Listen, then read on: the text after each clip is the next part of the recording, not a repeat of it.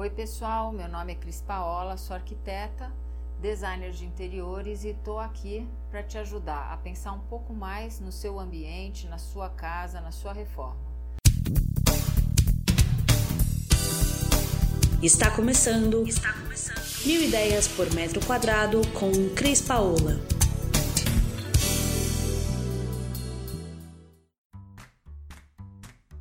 O tema que a gente vai estar discutindo aqui vai ser como escolher um revestimento para que você possa trocar o da sua casa e que ele fique adequado. Bom, a primeira coisa que a gente tem que pensar é aonde que a gente vai trocar esse revestimento.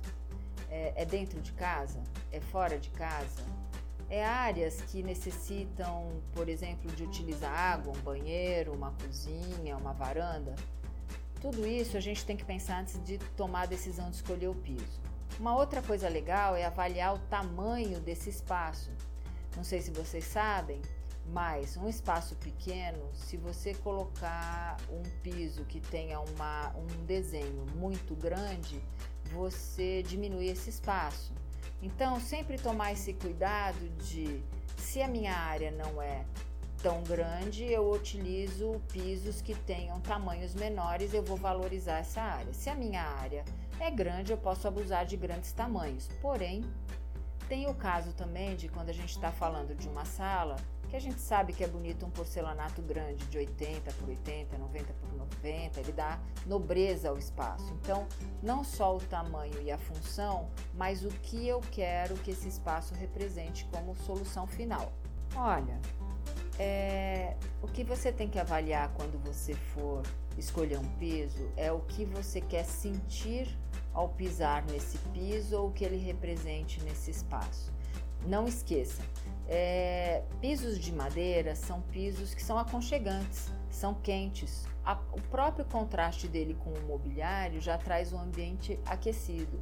Se você for utilizar um piso frio, que são chamados os porcelanatos, as cerâmicas, automaticamente eles vão transmitir para você essa sensação de frieza. Se a gente estiver falando de uma sala, por exemplo, é legal trabalhar um tapete para que essa frieza seja automaticamente compensada no cérebro de quem convive com a área como um ambiente agradável e aquecido. Agora, se a gente está falando de uma área funcional, que é uma cozinha, é um banheiro, óbvio que o piso frio cumpre sua função. E é lógico que nestas áreas aí sempre eu vou estar tá dando a interpretação da crise. Eu quero que vocês entendam que aqui eu estou falando sobre o meu ponto de vista. Então, eu diria que um banheiro e uma cozinha, eu não gosto de usar pisos muito escuros. Eu acho que é, eles não demonstram a higiene do ambiente e, e, e, não é legal. Eu, eu não acho, não é a minha vibe. No máximo, é, um piso mediano de cor mas pisos claros são super bem-vindos nessas áreas. Tamanhos, de novo, cuidado. Se você está falando de um lavabo que tem um e meio por um, não vai colocar um piso escurão e enorme, porque a sensação é de que o lavabo desapareceu. Faça com que isso seja harmônico, né?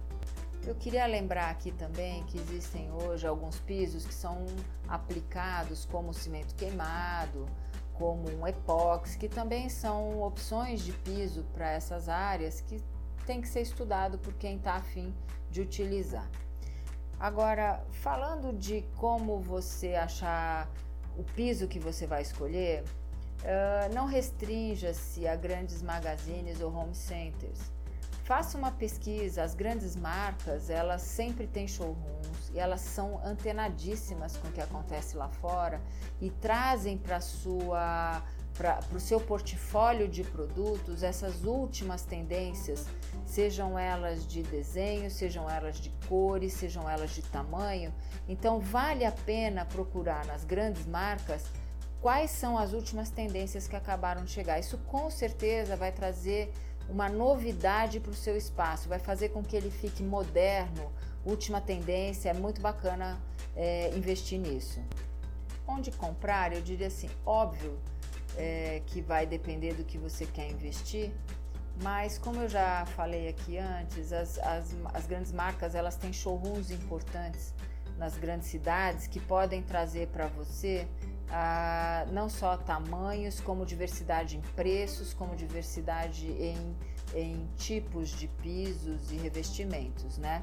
Agora, se você está num lugar que não tenha, é, a gente quando fala de grandes marcas com showroom, a gente está falando, lógico, de São Paulo, Rio de Janeiro. Fora isso, provavelmente você tem que contar com alguma uh, marca local ou, ou, realmente um home center. E nessa hora, use das, do seu bom senso para fazer essa escolha.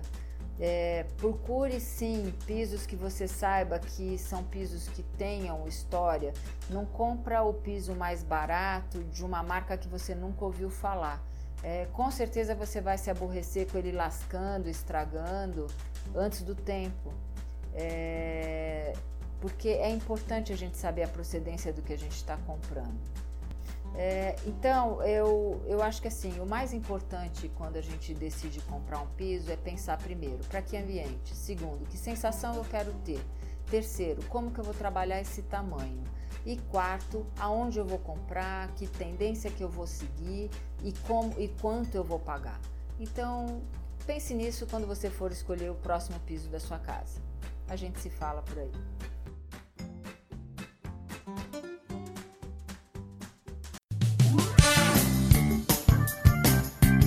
Você ouviu Mil Ideias por Metro Quadrado. Muito obrigada por acompanhar o nosso podcast. Conheça também o nosso site milideiaspormetroquadrado.com.br. Curta nossa página no Facebook e Instagram, Mil Ideias por Metro Quadrado e entre em contato conosco no e-mail contato arroba estudiocrispaola.com.br.